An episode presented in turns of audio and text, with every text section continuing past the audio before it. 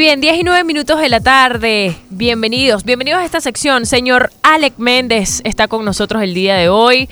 Alec, ¿cómo estás? Bienvenido al lado B. Hola, Edmari. Un gusto por fin hablar con una persona tan, tan, tan hermosa, a diferencia de, el señor Manuel González, que está un poco golpeado por la vida, pero uno lo quiere. Tú sabes que, bueno, tú sabes que Data, bueno, imagínate tú, Data hecho el loco levanta, mujeres preciosas. Data, ahí donde tú lo ves, es un galán. Es un galán. Y además de eso, que sabe tanto de, de música, sabe, como él dice, sabe tanto de todo y sabe tanto de nada, que conquista, independientemente de su físico ese es el gancho de Data. Yo de verdad, yo, yo espero que, que, la gente en algún momento reconozca, cuando Data, estoy seguro que va a hacer su autobiografía, reconozca y dé los datos de cómo ese, ese sex appeal que tiene y todo lo que sabe y no sabe al, mismo tiempo le ha llevado a ser uno de los solteros más codiciados. Total. no tan soltero ahorita. No, ya no, ya no, hazme el favor.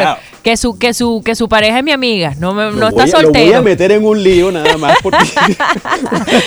¿Cómo estás, Alex? Bienvenido. Contento de estar contigo, Yo también, yo también. Además de Estoy eso. Estoy disfrutando muchísimo los temas que estás poniendo porque soy fan de todo esto que estás hablando. Ay, qué bueno, qué bueno. Me sentía, te confieso que me sentía presionada porque yo decía, Dios mío, data que habla, ¿sabes? De tantas cosas, del hip hop, que sí, de la electrónica, no sé qué. Y vengo yo a poner música de los 90 y además de eso, lo más pop ha habido y por haber, ¿sabes? Pero bueno, al final yo creo que eso también le da como, como un matiz distinto, ¿no?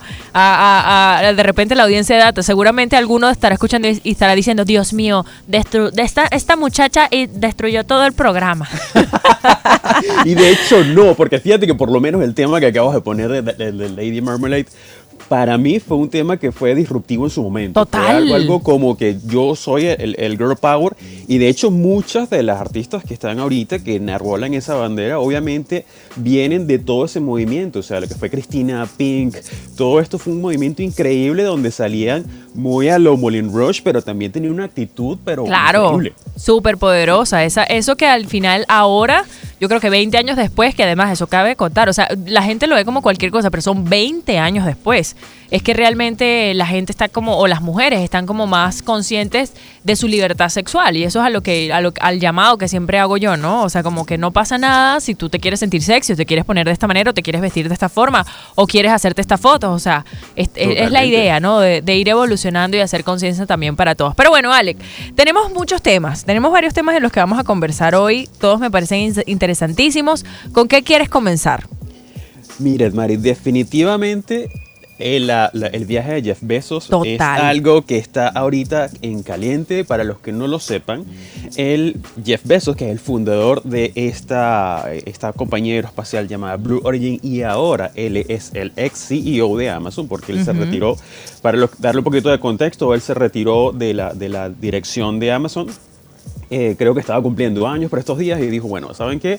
Voy a hacer un viaje, pero en vez de hacer alguna cosa loca, voy a hacer un viaje con mi hermano al espacio. Y Como si eso no fuese tan loco, ¿no? O sea, eso es normal, una, cosa que hace uno todos los días.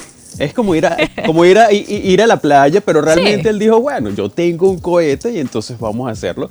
Y la noticia, Mari, es que definitivamente ya Jeff Bezos se ha convertido en parte de este club de multimillonarios astronautas que están de alguna manera abriendo camino para toda esta ola de turismo espacial que eh, eh, se espera ya se desarrolle en un par de años. Y es que eh, hace un par de horas, un par de horas, son dos, tres horas, ya el cohete New Shepard, que es un cohete desarrollado por Blue Origin, ya finalmente despegó con esta tripulación de cuatro personas que obviamente incluye a Jeff Bezos, incluye a su hermanito, incluye a Wally Funk, que es una astronauta que hizo el entrenamiento eh, tiene 82 años, o sea, eso, eso, es, eso es que aclararlo y eso se conecta mucho con lo que estamos haciendo porque no, no se esperaba que una persona tan mayor, pero con tanta experiencia, pudiera llegar hasta donde ha llegado el día de hoy. Y definitivamente es, es, un marco un hito para toda la, la, presencia femenina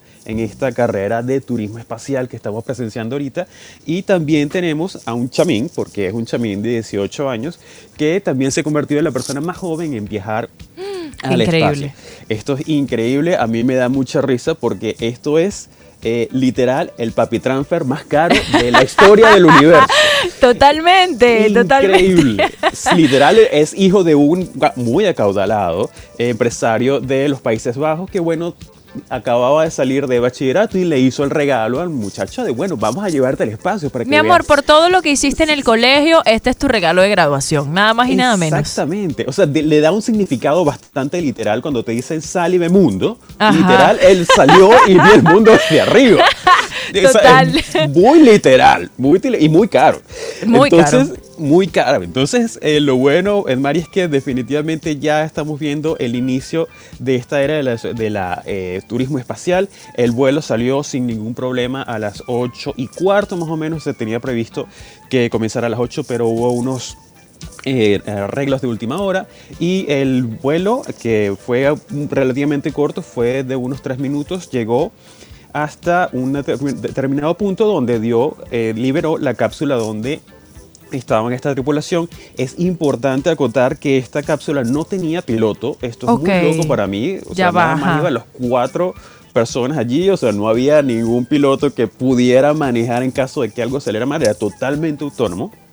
Wow. Y sí, es, es muy loco. Y de hecho, uno de los datos interesantes de esta cápsula, Mari, es que eh, según las, eh, la- los comunicados de Blue Origin, dicen que este, esta cápsula, que es realmente eh, literal una cápsula bastante grande, tiene las ventanas más grandes que se hayan construido para alguna nave espacial. O sea, realmente cada pasajero tiene una ventana gigante Qué increíble. donde puede ver absolutamente todo.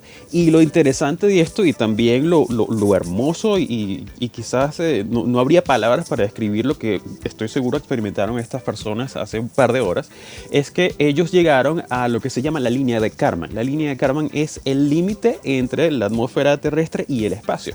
Es decir, ellos no iban a, a- a quedar dando vueltas como se supone que puede hacer un satélite o algo, sino llegaron muy muy arriba y estuvieron por allí por espacio de unos 10 minutos, donde podían ver absolutamente todo, se podía ver la curvatura terrestre, se podía sentir también la gravedad cero, la gravedad cero, perdón, y en el minuto 4 del vuelo, que esto es lo interesante, todo el mundo, por supuesto, se desabrochó Obvio. y A, a volar, a- sentir a como que estamos en la piscina, pero no es la piscina porque, bueno, tú sabes, ¿no? Pero ¿sabes qué me, llama, me llamaba la atención? Porque es como que justo tú lo estabas diciendo, ¿no? Como que esta, mm, están formando como un grupo de multimillonarios que obviamente están haciendo, bueno, el sueño de cualquiera, porque al final cualquiera de nosotros quisiera tener esa experiencia. Y eh, hace poco también Richard Branson hizo lo mismo. O sea, yo, yo la oportunidad de ver el, el video hace poco de, de cuando Richard lo hizo, e igual, o sea, como que, pero ese sí tenía piloto, tenía dos pilotos de hecho. Entonces Sí. es como que eh, en- yo recuerdo, o sea, hay un, hay un, hay una, un- como un recuerdo muy vago en donde habían noticias, no recuerdo si lo vi en, el- en la televisión o cuando estaba muy pequeña en algo, o lo escuché por la radio, donde decían que íbamos a naturalizar e íbamos a ver gente común viajando al espacio, ¿sabes? Gente con la posibilidad económica de hacerlo y 20 años después, pues está sucediendo. Sí, esto es súper interesante. De hecho, eh, yo creo que una de las, de las eh, los objetivos principales de estos viajes de, de los, de los grandes creadores de estas empresas es obviamente generar confianza. Estamos viendo como que, bueno, si yo que soy el dueño de la compañía, yo me estoy montando en esto, es porque yo considero que esto es 100% seguro. Y esto es algo muy importante porque ellos están apuntando a un público bastante, bastante alto que obviamente no va a exponerse a, a- a cualquier eventualidad que pueda significar un peligro para su vida. O sea, estamos hablando de, en su mayoría, grandes magnates de, de Estados Unidos, pero también grandes magnates de- del del Medio Oriente, de Asia, o sea, gente que son muy, muy, eh, tienen muchos recursos, entonces esto obviamente genera confianza, ¿para qué? Para que eventualmente en un par de años, yo creo que va a ser un poco más rápido de lo esperado, ya se puedan empezar a vender boletos que van a ser un poco más Ese es el objetivo, comprables. siempre. Sí. Y de hecho, una de las cosas que, que ellos siempre apuntan es que este- estos vuelos que es bueno aclarar lo que son suborbitales, no llegan a ser espaciales, o sea, no- salen de la, la atmósfera terrestre, eh, son bastante prácticos a la hora de, por ejemplo, hacer un vuelo intercontinental. Es decir, tú puedes salir de Nueva York y puedes llegar a Japón en cuestión de dos horas Wow. cuando es un vuelo que normalmente te llevaría casi 24 horas. Entonces, eh, estamos viendo como poco a poco ya la gente está asociando eh, a estas grandes empresas como las nuevas aerolíneas comerciales, que es algo que eh, desde mi punto de vista yo lo veo muy parecido a lo que, a lo que sucedió en los 60 cuando empezó la carrera espacial, que ya la Sí, gente tal cual. lo veía normal, como que cuando no No, y- era nada normal ir al espacio con una tecnología súper antigua. No, y además de eso como que había una tradición de reunirse, ¿sabes? Había la tradición de reunirse eh, en, y, ver ese despego, ¿sabes? O sea, ver cómo la gente, los, los, ¿cómo se llama? Los astronautas salían, ¿sabes? O sea, todo eso todavía se convirtió en tradición. Y, y, creo que esto es lo que va a suceder también. Ahora, claro, ahora con las nuevas tecnologías tienes a un clic literal de poder ver lo que está pasando en vivo. Justamente ahorita estaba como que conectada eh, y traté de darle como que play, pero claro, como ya terminó, no hay una, una transmisión en vivo, pero tenían una, un, un link para poder ver lo que estaba sucediendo. Entonces es como que de alguna manera de alguna manera controlada, porque al final eso es lo que ellos quieren, eh, pues ve que uno se conecte y quiera eso, ¿me entiendes? Y al final vender sus boletos a los precios que tengan que venderlos. Absolutamente, y de hecho esto está animando a muchas personas a quizás eh, ver los viajes suborbitales con otros ojos, o sea, ya no es algo tan... Eh, tienes que ser un astronauta. De sí, hecho, sí, sí. fíjate que los, los, los tripulantes de esta cápsula, los Jeff Bezos y todos sus sus tripulantes, ellos no usaron trajes de astronautas. Ellos usaron nada más unos trajes muy light, o sea, son trajes de aviación completamente. Y esto obviamente da un mensaje de que no necesariamente debe ser un astronauta eh, con entrenamiento para llegar al espacio. O sea, es realmente, tú puedes ser un civil tienes que tener obviamente cierto entrenamiento. hay que trabajar bastante. Exacto, hay que trabajar Lo que tienes es que trabajar mucho, mi amor. Tienes que hacer tu platica y tú puedes ir para, la, para la órbita, casi para el espacio si tú quieres. Y si vas en Crocs si tú quieres, no hay problema. o sea, no es que vas a pasar, eh, no sé, 15 años de tu vida trabajando, o sea, entrenando para a ver si te seleccionan, porque al final sabes que para ellos, en, por lo menos en la NASA es así. Hay millones de, de, personas que se postulan y que entrenan y que entrenan y al final seleccionan a cuatro o cinco cuando mucho. Entonces es como que, bueno, hay una, hay una oportunidad siempre y cuando tengas el músculo económico pues bastante fortalecido. Exacto, un músculo pero con, con esteroides, una cosa Exacto, una cosa absurda, o sea, nivel besos. Algo así. Exactamente. Me encanta. además, ajá, dime. No, lo que te comentaba es que, bueno, una de las cosas que, que, que ya viene por esta por esta carrera espacial es que, bueno, ya la semana pasada habíamos comentado que eh, Elon Musk, que vamos a hablar de él ahorita en un ratito, sí. Eh, Elon Musk ya había comprado el pasaje para ser parte de, las, de los futuros lanzamientos de Blue Origin, así que creo que, que hay una fusión de compañías ahí bastante importante. Sí, totalmente. Justamente que estábamos hablando de Elon Musk, ¿no? Eh, ¿Qué, pasa ahorita con todo el tema? Porque yo relaciono todos esos grandes nombres con grandes empresas, naturalmente, ¿sabes? O sea, tú dices, bueno, Jeff Bezos, está Elon Musk, está el otro, y al final siempre viene, está incluso metido entre esos grandes nombres que, se, que siempre aparecen por ahí, Kanye West, ¿sabes? Eh, Tesla. ¿Qué pasa ahorita con, con Tesla? que al final eh, pues estaban como el toma y dame también con el tema de la criptomoneda y fue como que lo último que me enteré de la, de la marca, pues, de la empresa. Sí, realmente digamos que Elon Musk siempre ha sido como una persona bastante eh, reaccionaria con respecto a ciertos temas. O sea, él, siempre tiene una, mucha, una relación bastante importante con Kanye porque de alguna manera ellos son así. O sea, ellos, ellos reaccionan en redes y dicen cosas y no saben las repercusiones que pueda tener. Siempre que Elon decía algo sobre el, Bitcoin bajaba o subía. Sí, sí, sí, una cosa como si fuese el dios del Bitcoin. El dios del Bitcoin, o sea. Y, parte de esto corresponde porque eh, Tesla ha comprado una gran cantidad de Bitcoins y obviamente todo lo que él pueda decir, obviamente va a afectar el, mercado de esta criptomoneda. Pero la noticia, es que finalmente los amantes de los carros y de los, eh, de los automóviles, vamos a poner el nombre real, automóviles con conducción autónoma, Ok. cosa tan bella y tan futurista y, hermosa. Y, brujería al final. Y brujería, sí, total, porque para mí eso es brujería. O sea, que tú estés canejando una cosa sola, no puede ser, ¿qué es eso? yo, me, yo me baño, oh bendita, te metes Sí, total, eh, hay que meterle como que granitos de, sal así pura, por si acaso. y unas, unas piedritas así. Exacto. hay, que, hay que pedirle eh, datos a mi astral para que nosotros podamos entrar en ese carro por sin que favor. nos pase nada.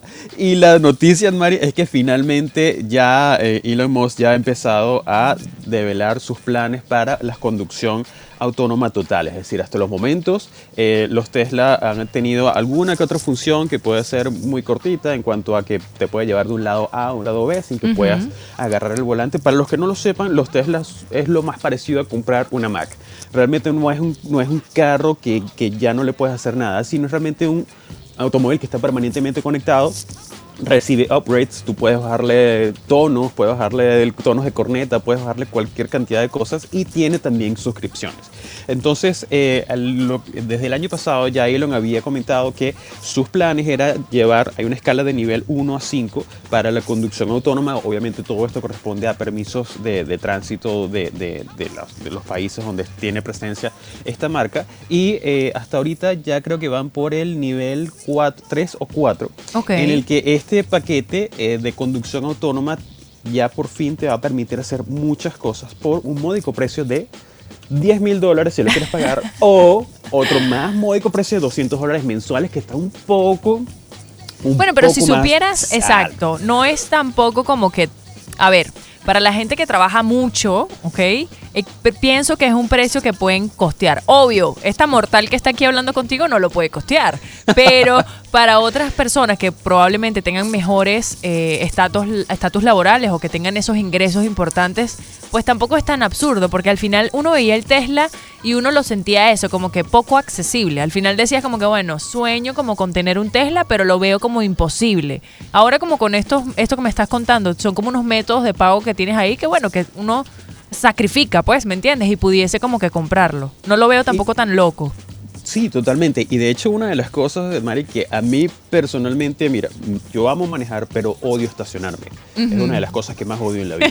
Entonces, eh, eh, eh, sufro. Entonces, una de las cosas que hay que verlo por el lado positivo de estos 200 dólares mensuales es que la cantidad de funcionalidades que te va a dar esta suscripción son increíbles. Primero, estamos hablando que esta, este esta navegación te permite ir en una autopista por recorridos un poco más largos, porque hasta ahora el, Tesla te permite estar un rato sí, pero te, te, lanza una alarma de que tienes que agarrar el volante en cualquier caso. O sea, tiene como una, un tiempo de vencimiento. Este no tiene un tiempo de vencimiento. Tiene cambio automático de canales, o sea, los carriles. Y tiene el auto aparcado o el auto estacionar, cosa que precisamente es algo que me llama bastante la atención. Sí, tú y que, mira, me lo voy a comprar solamente por esto, porque se estaciona. porque la gente en Caracas no sabe estacionar. Ay, mi amor, es bueno decirlo. Sí, sí. Y una de las cosas, Mari, que más, más me llama la atención y, y creo que es algo súper disruptivo es que ya el, vehículo tiene una opción de convocar. Esta es una opción que si tú estás en la entrada de tu apartamento, en la entrada de tu casa, tú ah, convocas al vehículo y se va a prender y te va a buscar donde estés. O sea, tal cual Bluetooth, o sea, tal, cual, no, tal cual Bluetooth, no, tal, cual como cuando tienes el, el, esta camarita que, el, que, vuela, se me olvidó, el dron, el dron que se conecta así como automáticamente para donde tú vayas. Exactamente, eso me parece algo increíble porque te busca y, y, es bastante práctico, porque si estás, por ejemplo, eh, saliendo de un supermercado, estás lleno de bolsas o está lloviendo o algo, que te venga a buscar el carro, eh, me parece que es una cosa súper práctica y que definitivamente va a cambiar la manera en que ya las otras compañías tradicionales de, de, automóviles como Ford o lo que sea, van, van a tener que tener pesado estas funcionalidades porque ya Tesla va y va con todo. No, y, me, y creo que la referencia que me pareció como eh, acertada, Ale, que es el hecho de que dijiste que literal es como una computadora que te compras, o sea, una Mac que te compras que ya tiene todo y simplemente como que la vas actualizando. O sea, creo que la mejor forma de explicar que es un Tesla puede básicamente ser esa. Porque sí, o sea, es un, es un automóvil perfecto, pero eh, eso, o sea, con toda la tecnología, con las aplicaciones, con las descargas, con las actualizaciones, pues eh, maneja solo, o sea, hace todo solo. Y es un automóvil que definitivamente mientras lo mantengas actualizado va a tener una vida activa mucho más Exacto. larga. Entonces hay que verlo también por la parte de inclusive de, cómo los automóviles contaminan el planeta. Si tienes un Tesla de 5 o 10 años y lo tienes absolutamente actualizado y, lo divertido es que tú puedes quitarle y ponerle piezas eh, como si fuera un señor cara de patata moderno. sí. vas, a tener, vas a tener un automóvil por mucho tiempo y definitivamente va a tener muchas cosas que te van a ser normales en el futuro.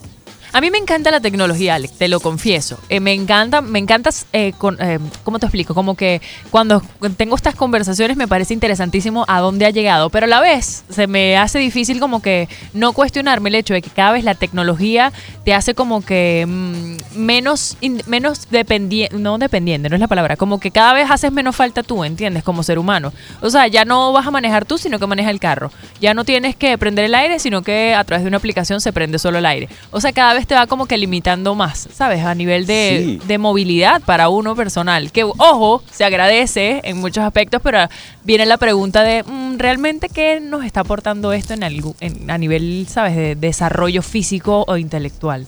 Sí, yo creo que hay que tener eso muy en cuenta porque, por ejemplo, eh, la gente que tiene la Alexa sabe que es una maravilla que tú le puedes decir que te prenda o apague la luz o inclusive en otros países como Estados Unidos también Alexa puede comprarte, hacerte el mercado. Es decir, se conecta, ella se conecta directamente a, Amazon y te puede hacer el mercado y te, y te llega, si tienes el, Amazon Prime, te puede llegar a tu casa en 24 horas o cuando Amazon también desde ya le dé el, el play a estos drones. Ellos tienen un proyecto de que tú las ah, cosas van a llegar un drone a Total. tu jardín.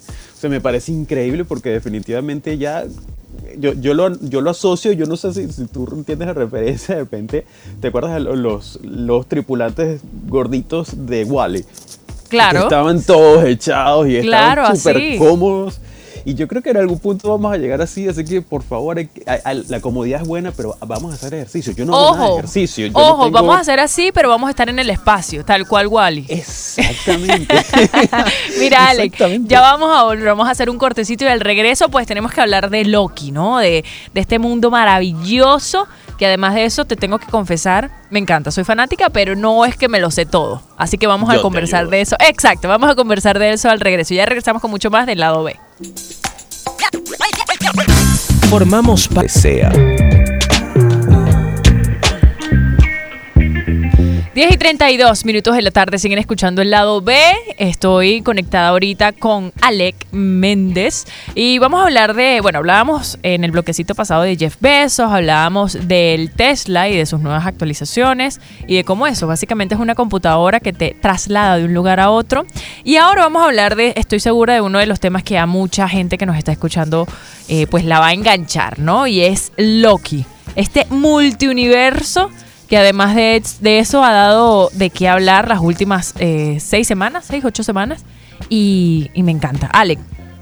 Es así, Mario. Fíjate que una de las cosas que ya podemos decir es que Loki llegó a su final. Correcto. Y antes de hablar de Loki, porque esto se relaciona, eh, Kevin Feige, que es realmente el, la mente maestra detrás de todo Marvel, eh, unos días antes de eh, que se transmitiera el final de Loki, hizo una reunión de emergencia y esto creo que eh, llama bastante la atención porque nos dice hacia dónde va dirigida toda la línea de todas las producciones de Marvel ellos dijeron, eh, básicamente Kevin Feige dijo, bueno, el multiverso ha llegado y estas son las reglas por las cuales nosotros nos vamos a guiar. Para los que no tengan un poquito de contexto, el multiverso es una especie de antes y después de toda esta saga del MCU, de las, películas del universo cinemático, cinematográfico de Marvel, que comenzó hace casi 20 años con, con Iron Man 1. Entonces ya el multiverso significa que hay varias realidades de un mismo personaje. Esto existe hace muchísimo tiempo en los cómics, es decir, hemos podido ver, no, no solo de Marvel, sino de DC, o sea, hemos podido ver que Superman quizás tiene 15 versiones o quizás eh, Thor tiene 15 versiones más porque corresponden a diferentes realidades. Entonces, esto obviamente eh, significa un nuevo paso en lo que es el desarrollo de este MCU porque ya de alguna manera estamos viendo que no solo el personaje clásico existe, sino que también existe la versión niñito, afroamericana, asiático, animal. Entonces, obviamente, esto le da mucho aire a todo este storytelling de Marvel y, por supuesto, le da más posibilidades de hacer mucha más plata, que al final es lo que a ellos les motiva y a nosotros nos motiva a ver todo lo que hacen. Pero, Mario, la verdad es que Loki por fin llegó a su fin, por fin, no, por fin nos suena como que estamos hartos. no, no, no, no. me, me, me enganché demasiado. ¿Cómo fue? O sea, Alex, para ti como, como seguidor obviamente de este multiverso y además de eso de Loki, ¿cómo fue como este viaje, además de que tenían las expectativas como muy arriba, ¿no? Para, para todos los fanáticos, además de Loki, que es un personaje que amas, porque a, pesar de ser un villano, eh, o como uno lo ve como un villano en, las películas, pues tiene su corazoncito también, ¿no? Las expectativas estaban súper altas. ¿Cuál, ¿Cuál crees tú que ha sido como que ese viaje y esas, o esas palabras que puedes decir de esta primera temporada? Fíjate, Mari, una de las cosas que hay que tener en cuenta es que Loki, obviamente, como personaje y como antagonista había tenido un papel súper importante en las primeras producciones de Marvel. Lo habíamos visto por, primera vez en Avengers, luego lo vimos en otras entregas de Avengers, lo vimos en, Thor también, lo vimos en, creo que en Avengers Endgame. Él ha tenido como un par de participaciones en todo esto, pero definitivamente es uno de los villanos que se ha, ha ganado el corazón de toda la audiencia. Es decir, obviamente Thanos es el tipo malo, morado, el tipo rudo, pero Loki siempre ha sido como el tipo travieso, el pana del salón que hace maldades y que cae bien. y que es gracioso, claro. Y que es gracioso y que siempre tiene como un chiste en la punta de la lengua, o sea, es muy, muy, muy astuto. Entonces, eh, obviamente, el crearle una serie que en principio era limitada porque tenía seis eh, episodios, pero ya se anunció que vamos a ir por la segunda temporada. Eh, definitivamente fue un riesgo que Kevin Feige y toda la gente de Marvel tomó y lo hizo muy bien. ¿Por qué? Porque era tomar este personaje muy querido y ponerlo en un contexto totalmente distinto al que nosotros estamos acostumbrados. Era ver a un Loki que definitivamente no tenía el mismo poder, o sea, el mismo rango de acción, no tenía ningún eh, poder de Dios, no tenía nada, sino en un final lo convirtieron en un personaje que era más o menos un mortal, en una dimensión que era un poco loca, como lo era la dimensión de la TVA, que es básicamente una especie de división a lo hombres de negro encargada de dirigir y salvaguardar la línea del tiempo, es decir, que no hubieran eh, algunos eventos que puedan eh, eh, ocasionar problemas en toda la, historia de Marvel. Pero definitivamente este viaje, Mario, ha sido increíble porque, porque hemos visto primero a través de seis episodios que se sintieron como seis películas. Realmente la producción era increíble. Eh, se sintieron como seis películas donde vimos a Tom Hiddleston, obviamente, en su papel de Loki, interpretando magistralmente. O sea, me parece que no solo la manera como interpreta a, este personaje que está basado en un dios de la mitología nórdica. Eh, también cómo, cómo lo, lo, lleva a ese punto donde baja de alguna manera la guardia y empieza a abrirse a nuevas amistades y a nuevas experiencias y a nuevos personajes como fue la inclusión de Sofía Di Martino, eh, que era su versión Sylvie, que era su versión eh, femenina y, también a Mobius, que es este, este personaje que es también una, una especie Owen Wilson. De, Owen Wilson, que obviamente tiene una carrera larguísima en cuanto a, a papeles de comedia y definitivamente vemos como este personaje de alguna manera se alimenta de todas las historias que están sucediendo a su alrededor y lo vemos inclusive más humilde, más eh, amigable, inclusive enamorado. Eso te iba a preguntar. O sea, eso, o sea, como que tú o sea, pudiésemos decir que en toda esta serie o en estos capítulos pudimos ver, pudimos verlo como un mortal un poco. Definitivamente, porque nadie se imaginó que Loki iba a estar viendo. Enamorado. enamorado con una mantita viendo el atardecer. Eso me pareció muy cuchi, muy cuchi. Eso, es una de las cosas. O sea, no hay otra manera de, de denominarlo. Es Cuchi y yo mantengo mi término, porque no hay otra manera de describir estas situaciones por las cuales hicieron pasar a este personaje. Y bueno, finalmente, Mari, ya estamos viendo cómo en este capítulo 6 ya terminamos la historia de, de esta evolución del personaje y no solo de, de, la historia de este hermano rebelde de Thor. Sí, como que la oveja negra de la familia, por así decirlo. Negra, totalmente. O sea, de hecho, él es uno, uno, uno de los chistes que para su momento causó un poco de revuelo es cuando le decían, le decían a, Thor, bueno, el que, el que ocasionó todo esto es tu hermano. Y Thor dice, no, él es adoptado. todo el mundo salió, no, eso es contra de los niños adoptados. No, es gracioso. claro, claro, claro, claro. Pero es que me encanta porque yo creo que eso, eso es lo que realmente ha hecho que la gente conecte demasiado con cada personaje, ¿sabes? O sea, por lo menos Loki, yo de las veces que he visto sus interpretaciones en, en las películas de Marvel, em, de, Endgame sobre todo, Eric, lo amo, o sea, sí, es el malo, es lo que sea, pero es además de bello, que obviamente con eso uno lo conecta automáticamente, pero era como divertido y eso y eso uno quería como ver más de ellos. Igual pasó con Iron Man, ¿sabes? Es como que la primera vez que ves que viste a Iron Man, que además sabías que era un tipo súper gracioso, que no lo podías descifrar como a la primera, te conectas con él. Y, eso de, naturalizar también a los personajes por parte de, los guionistas y obviamente de Marvel como tal, creo que ha sido una de las mejores, eh, eh, los mejores respetos que han tenido hacia los personajes. Absolutamente. Y de hecho, yo mantengo que todos estos proyectos de, si se quieren, no son televisivos, son de streaming, en los que ha participado, eh, eh, por ejemplo, los, de WandaVision o, o Loki, son una, un statement que está dando Marvel de, bueno, nosotros confiamos en la capacidad actoral de todos estos intérpretes que han estado, que han tenido quizás papeles pequeños en, las películas, porque obviamente es una cantidad bastante considerable de personajes y, todos tienen poquito tiempo de pantalla, pero definitivamente se ve que ellos están confiando en las, en las habilidades actorales de Tom Hiddleston y le dieron seis capítulos para que se destacara totalmente. Qué sabroso. Y, de verdad, o sea, me parece que al igual que, que, Robert Downey Jr., que es una persona que obviamente se destaca por unos papeles con bastante actitud, eh, Tom lo hizo bastante, bastante bien y de alguna manera sentó un precedente para todas estas producciones que vienen ahorita, porque no solo es que me vea bien o que sepa meterme en el personaje, sino que de verdad pueda darle esa milla extra y que haga que ese personaje sea recordado por muchísimo tiempo. Y que lo hará, o sea, él nadie le va a quitar su nombre, o sea, ese personaje para quitárselo de encima, igual como le pasó a Robert Downey Jr., va a ser un trabajón, que al final no sé si es lo que quiere, no, es uno no está en la cabeza de él.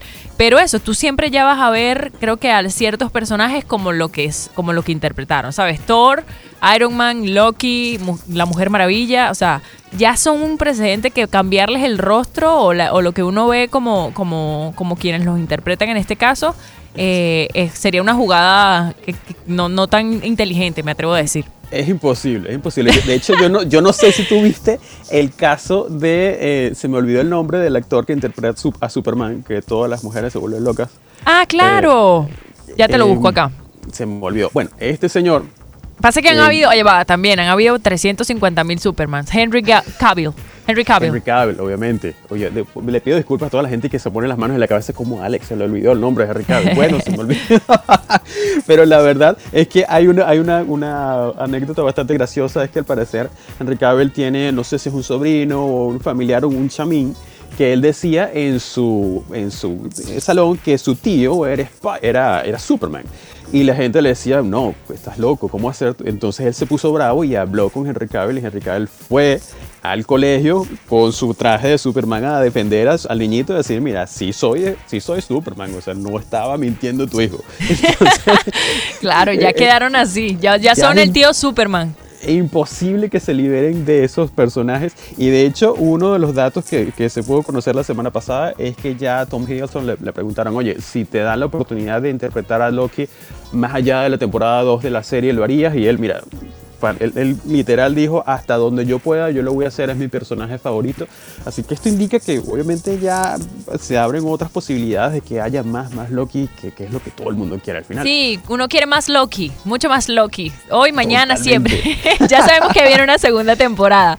Ale, eh, me ha encantado esta sección. De verdad que eh, yo siempre le, le, decía a los muchachos de producción que a mí me encanta el programa de data porque tienen como esa variedad, ¿no? Y el hecho de estar haciéndole el quite hoy es como que, bueno, Vamos a ver, vamos a ver cómo lo hago, pero me, me ha encantado y me he sentido como en casa, así que te lo agradezco también a ti.